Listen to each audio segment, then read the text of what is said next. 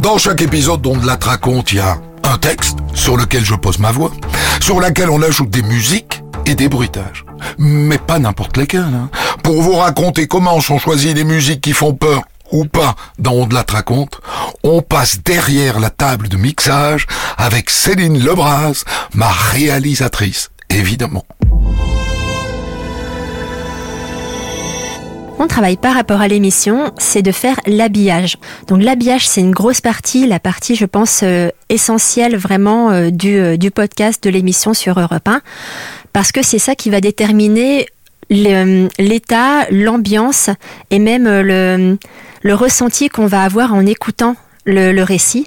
Donc ça va être tantôt drôle, tantôt triste, tantôt émouvant, tantôt effrayant, tantôt inquiétant. Et c'est, euh, je, voilà, je choisis des musiques, des ambiances et des bruitages en fonction de, de ce que je veux faire ressentir. Quand je commence ma journée, euh, j'arrive à peu près vers 9h30 du matin à Europe 1. La première tâche, ça va être d'aller chercher de la musique. Donc je vais demander à Nico, notre rédacteur en chef, Nicolas Loupien, de quoi ça parle. Aujourd'hui, donc à peu près la décennie, si on est sur une affaire criminelle, un récit d'aventure, un témoignage de vie. Et à partir de là, je vais me chercher, on va dire, une vingtaine de thèmes musicaux, donc dans des librairies différentes auxquelles on a accès euh, en production, que ce soit radio ou télé, pour euh, voilà essentiellement des instrus, pas de pas de chansons vraiment chantées, pour euh, avoir un mood, en fait une ambiance globale de de, de l'émission, du, du récit. Ensuite, quand Christophe a terminé d'écrire, on va enregistrer donc dans un dans un studio qu'on a euh, on a la chance d'avoir un studio spécialement pour nous aménagé dans le sous-sol d'Europe 1. Donc pour qu'on soit vraiment tous les deux euh, un peu à, un peu à l'abri des regards également pour pouvoir enregistrer. Ça dure à peu près une heure en tout. Ensuite, je reprends mon enregistrement, je le monte sur un logiciel qui s'appelle Pro Tools, un logiciel d'édition musicale, enfin d'édition audio, on va dire. Et ça me prend à peu près trois heures et à partir de là, ensuite, je fais donc un conducteur, ça veut dire euh, la même chose, en fait, la copie papier de ce qui se passe sur l'antenne de 1 pour pouvoir déterminer des temps, des timings d'interview euh, impartis pour Christophe, que je lui donne ensuite pour le deuxième enregistrement, qui intervient vers 18h. Et là, donc, nous, nous écoutons ensemble le récit que j'ai monté dans l'après-midi avec un invité en studio ou au téléphone.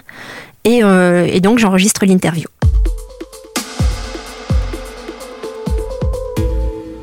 Moi, quand je travaille sur les récits de Christophe, en fait, donc je choisis en effet une playlist en avance, juste avec les indications qui m'ont été données, mais je découvre le texte de Christophe au moment où on l'enregistre. Je ne le lis pas avant. C'est aussi une question de spontanéité, de volonté de Christophe, parce qu'il veut que je, il veut voir mes réactions en fait, si, ça, si son récit fonctionne, comment, euh, si c'est clair aussi, ce qu'il a écrit, s'il n'y a pas de, de, de, choses, de points, puisque lui, il a écrit là dans sa tête, donc évidemment, il, il sait où il va, mais avec quelqu'un d'extérieur, donc je suis vraiment sa première auditrice.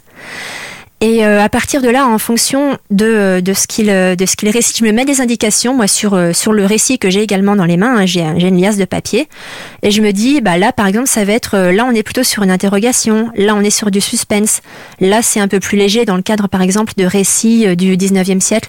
Donc je peux avoir mettre un petit ressort comique parce que bon c'est Évidemment, c'est une autre époque, donc c'est moins grave. Enfin, c'est plus rigolo, évidemment, de raconter une autopsie qui se passe sur la table de la cuisine au 19e siècle que de raconter une autopsie dans une salle, euh, dans une salle aseptisée d'hôpital euh, de nos jours. Donc voilà, ça vraiment aussi, c'est un ressenti, c'est un feeling, c'est complètement subjectif. Parfois ça marche, parfois ça marche pas, parfois j'en change, rarement, mais ça arrive aussi que parfois je, je, je, change après coup, après écoute le soir. Je, je vais modifier euh, un ou deux titres.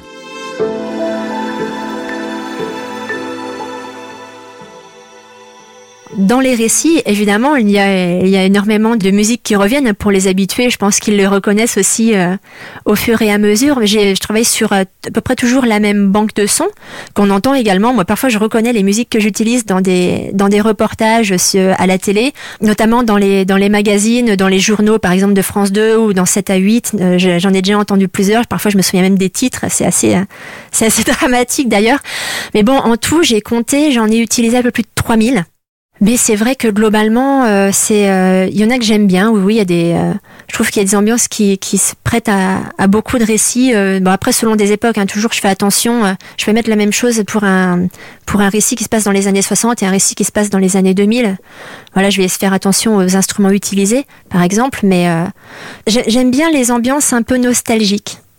Voilà, vraiment, notamment sur les témoignages de vie où on va se ressentir pouvoir avoir de l'empathie pour les gens, parce qu'il faut pas oublier que ce sont des vraies histoires de vrais gens, c'est pas de la fiction, ce ne sont pas des romans, ce sont vraiment des affaires de, qui affectent des gens pour de vrai, qui ont existé, qui ont ressenti de la douleur, qui ont, euh, voilà, parfois qui ont perdu des êtres proches. Donc j'essaye vraiment d'être plus dans, dans l'empathie. Une réalisation dont je suis particulièrement fière, il y en a beaucoup, mais c'est vrai que j'ai euh, j'ai quand même un, un petit euh, une petite préférence pour les récits d'aventure. Et euh, une aventure notamment, enfin qui je pense qui a, qui a touché tout le monde, qui est vraiment devenu universel, c'est c'est le, le, voyage vers la lune, c'est Apollo 11, qui qui m'a demandé énormément de travail.